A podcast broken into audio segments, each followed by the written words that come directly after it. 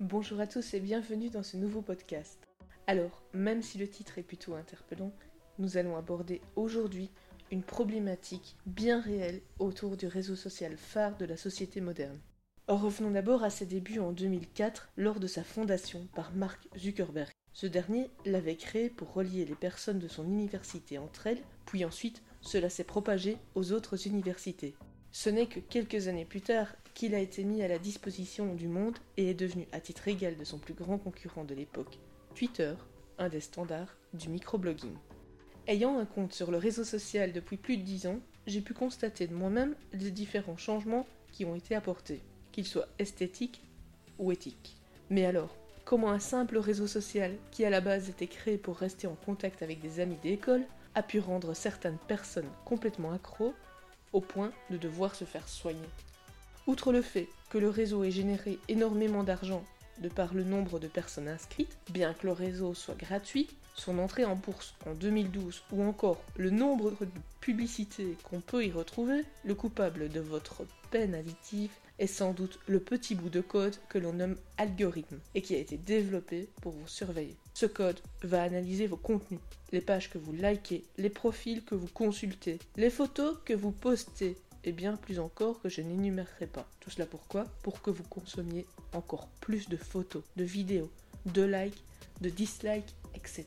Ce qui a poussé en 2017 Facebook à se retrouver accusé de surveillance en masse et que la commission de la vie privée le condamne pour ses attitudes non respectueuses de la vie privée des utilisateurs. Mais là est un autre débat que je n'aborderai pas aujourd'hui. Hormis le problème moral vis-à-vis de la vie privée, je comparerai Facebook à une sorte de bar tabac du coin. Pour les plus anciens qui écoutent ce podcast, vous vous souviendrez peut-être des moments où vos parents et vos grands-parents se réunissaient à taper le carton en discutant de tout, de rien, bah qu'il fallait surtout pas déranger. Dans ce petit lieu dédié aux additions, comme le tabac ou les jeux à gratter, l'alcool. Eh bien, je pense qu'on peut en quelque sorte y comparer le réseau social, qui serait une version moderne du lieu.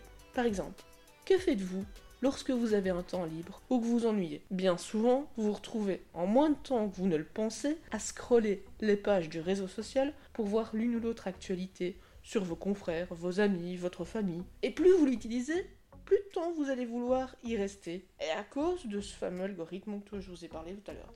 Beaucoup de scientifiques et de psychologues s'accordent pour mettre en garde sur l'addiction des réseaux sociaux. Des firmes comme Apple ont d'ailleurs mis en place un système de temps à l'écran afin de permettre à leurs utilisateurs de se déconnecter et de prendre conscience du temps qu'ils y accordaient. Placer de tels filtres n'est pas une mauvaise chose, car pour les plus addicts, cela permet, par une sorte de sevrage forcé, de reprendre en main leur vie et de quitter le monde virtuel. Maintenant, je dis pas que tout ce qui est réseau social est mauvais, ou que Facebook l'est plus qu'un autre. Non, ça je le dis pas. Mais comme toute autre chose prise en trop grande quantité, cela peut vite se terminer en addiction, tout comme le serait un rail de cocaïne pour un opiomane. Une autre mise en garde que je souhaiterais faire sur les réseaux sociaux est le côté faux que vont se donner certaines personnes poster les meilleures photos de vacances, partager des films où ils s'amusent, alors qu'ils sont peut-être pas plus heureux ou bien mal dans leur peau. Pourquoi? Pour faire mieux. Et le mieux est l'ennemi du bien, ne dit-on pas Et ensuite, le dernier point qui va sans doute blesser, beaucoup d'entre nous se sont inscrits sur le réseau social par curiosité.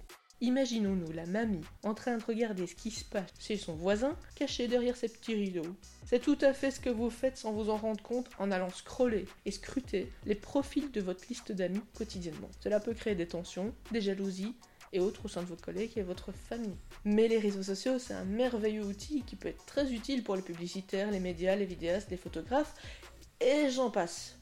Oh, faut pas les dénigrer totalement non plus. Mais je ne peux vous conseiller qu'une chose, c'est que si vous vous sentez concerné par ce podcast, prenez garde. Mettez vos réseaux en veille, limitez vos temps d'écran, profitez de votre vie et n'accordez votre temps que par petites doses aux réseaux sociaux. Votre vie est importante et rien ne pourra remplacer le temps que vous y perdez. Sur ce, je vous dis à bientôt. Si vous avez aimé, laissez un pouce bleu, abonnez-vous pour ne pas manquer les prochains épisodes de Chocolat Chaud.